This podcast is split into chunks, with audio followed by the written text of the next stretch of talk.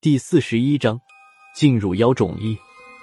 这次孙胖子倒是等我说完了，他才开口说话：“辣子，你就开玩笑吧，别的我不知道，开锁我算是专家。现在最先进的万能钥匙都不敢说能开所有的锁，这么一根破铁丝就有那个能耐。不是我说，黄然这次设这么大的局，真是想下了心了。”郝文明看着孙胖子，哼了一声，说道。井底的癞蛤蟆，你不知道的事情多了。你又不是耶稣他爸爸，什么事情都知道。龙须能开锁，是我亲眼看到的。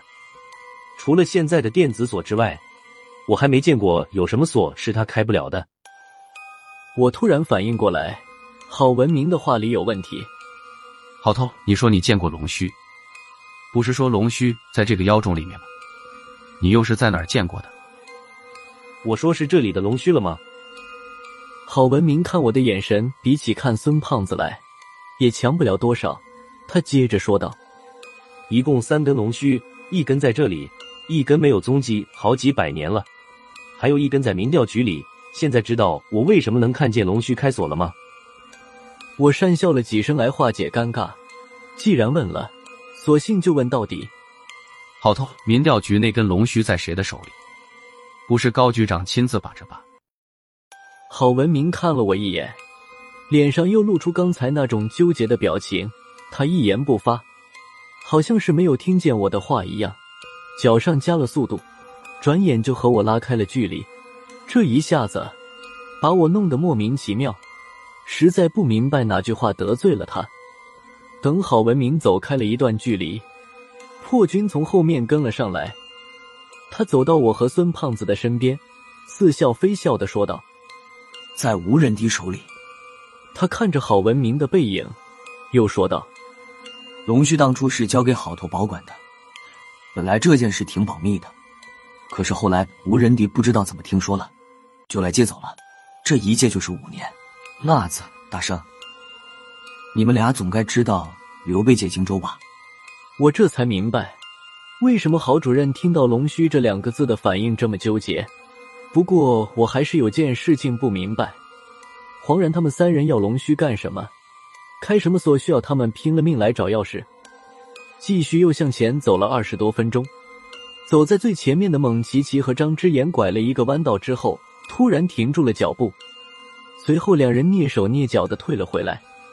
到了，前面就是妖种。蒙奇奇手指着弯道，用一种低的不能再低的语调说道。自从知道了妖种里面有隐白之后，他和张之言就显得特别谨慎。说了一路的妖种，现在就在眼前了。我跟在郝文明和黄然的后面，拐过了这个弯道之后，前方立即一片开阔，出现在眼前的是一片巨大的溶洞。这个溶洞的面积大的离谱，从我们现在所处的位置，竟然一眼望不到头。里面雾气蒙蒙的。看上去就是白蒙蒙的一片，这片雾气散发出一股伴随着恶臭的硫磺味道。好在通道之中已经习惯了恶臭的气味，现在闻起来也开始适应了。妖种里面的道路并不平整，除了一片一片的钟乳石之外，地上的道路也被很多的怪石分割成了无数个相对独立的区域。看见了妖种，蒙奇奇和张之言便拒绝由他们俩继续探路。这次黄然倒是没有强求，他把郝文明拉到一边，不知道用什么方法，竟然说动了郝文明。他俩人一起试探着，慢慢的走进了妖种里面。他俩向前走了三四十米，也没有出现异常的情况。一直等到郝文明向我们做了一个进来的手势，我们几个才学着郝黄二人的样子进了妖种，向他俩走去。我一只脚刚刚踏进妖种。突然，就听身边的孙胖子啊的一声惊呼，他这一嗓子把我们所有人都吓了一跳。就见一个小小的黑影从他的上衣口袋里钻了出来，比孙胖子早一步冲进了妖种之内。是孙胖子的财鼠，这只胖乎乎的大耗子以和他的身形极不相称的速度跑了三十多米之后，终于停下脚步，回头朝孙胖子一个劲儿的吱吱猛叫。孙胖子的小眼睛顿时就瞪了起来，他抱着黑猫快走几步，眼看就要走到财鼠等着的位置时，被黄然过来一把拦住，说道：“小胖子，你想干什么？别在妖种里面乱跑，小心再把尹白引来。”就这么耽搁了一下，财鼠好像有点不耐烦了，不再理会孙胖子，一转身，自己向妖种的纵深处跑去，转瞬之间就消失在雾气之中。这不是财鼠第一次离开孙胖子，按以前的经验看，指不定财鼠又发现了什么好东西，能让财鼠连孙胖子都顾不上了。看来妖种里面的东西也很是珍贵了。有过之前的经验，孙胖子对财鼠倒不是太担心。他冲着财鼠的背影小声喊道：“差不多就行了，捡值钱的拿。”他这一嗓子声音虽然不大。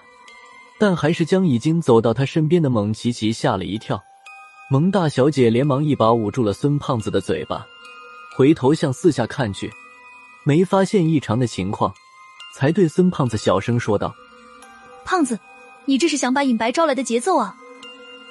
孙胖子有些不满的挣脱了蒙奇奇，他将黑猫横在了胸前，不见外地说道：“我说琪琪啊，就你这胆子，还不如一只耗子。”当初阮六郎不是在这里转了一圈，又平平安安的出去了吗？他一个人都没事，我们这么多人怕什么？蒙奇奇看了一眼黑猫，他还是对这只黑猫心有余悸，不自觉的后退了一步，和孙胖子拉开了点距离之后，才说道：“阮六郎当初来的时候，是用了一种特殊的艺术避开了尹白。准确的说，他根本就没有正面对上过尹白。”